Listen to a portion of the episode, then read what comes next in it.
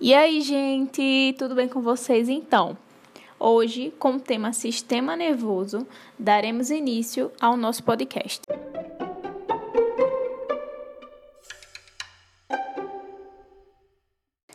Esse podcast será apresentado por mim, Carolina Pereira. No momento estou cursando Psicologia, primeiro período, pela Universidade de Pernambuco. E já quero deixar bem claro que o principal objetivo desse podcast é trazer o conteúdo, que nesse caso é o sistema nervoso, como já dito anteriormente, de maneira simples, de maneira simplificada, que seja fácil de se entender, que seja fácil de associar. O sistema nervoso é dividido entre o sistema nervoso central e o sistema nervoso periférico. Vamos falar sobre os dois mas daremos início com o sistema nervoso central. O sistema nervoso central é, possui a função de receber e processar informações, tá certo? Ele é dividido entre o encéfalo e a medula espinal. Ambos estão protegidos, ambos são estruturas protegidas. O encéfalo pelo crânio e a medula espinal pelas vértebras. Além do, dessa proteção, que é uma proteção mais é, rígida e tudo mais. Tem as meninges também, que vem logo abaixo, é, de ordem de fora para dentro. Temos a dura mater, a aracnoide e a pia mater. Voltando a nossa atenção ao encéfalo, vamos falar sobre as três regiões presentes nessa estrutura, começando pelo cérebro. O cérebro é, ocupa maior espaço, tá? Então, é a maior região nessa estrutura aí, que é o nosso encéfalo é responsável, por exemplo, pela interpretação, pela memória, por pensamento, respostas motoras, enfim. Já o cerebelo, também chamado de pequeno cérebro, cérebro, é responsável por equilíbrio, coordenação muscular e ainda a terceira e última região, que é o tronco encefálico. O tronco encefálico ele faz a ligação entre o encéfalo e a medula espinal. Além disso, é responsável pela pressão arterial, frequência cardíaca, respiração. Lembrando que as funções que eu atribuí a essas três regiões da nossa estrutura encefálica são básicas, então são funções simples, está bem simplificado.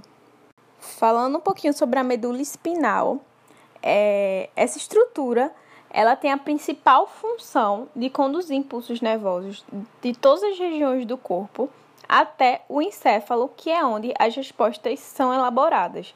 Contudo, vale aí uma curiosidade, que é o ato reflexo, que é também uma outra função da medula espinal, que consiste basicamente em uma resposta rápida, né? O nome já diz, reflexo.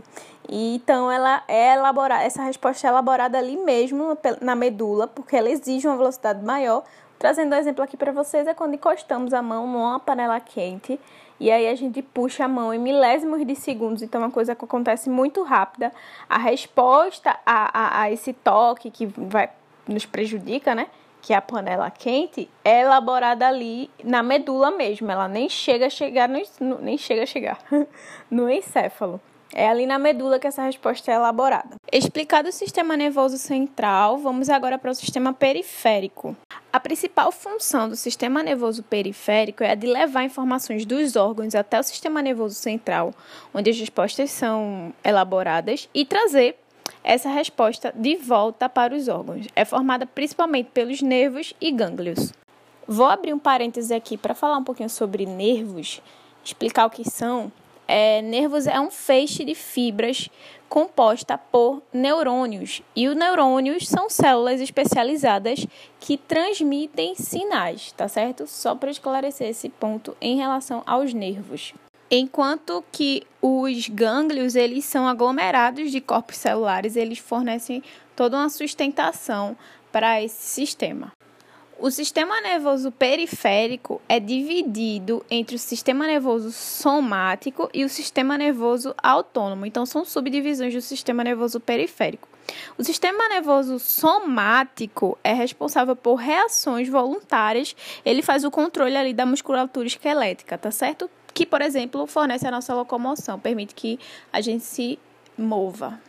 Enquanto que o sistema nervoso autônomo coordena reações involuntárias, são reações eh, que a gente faz inconscientemente.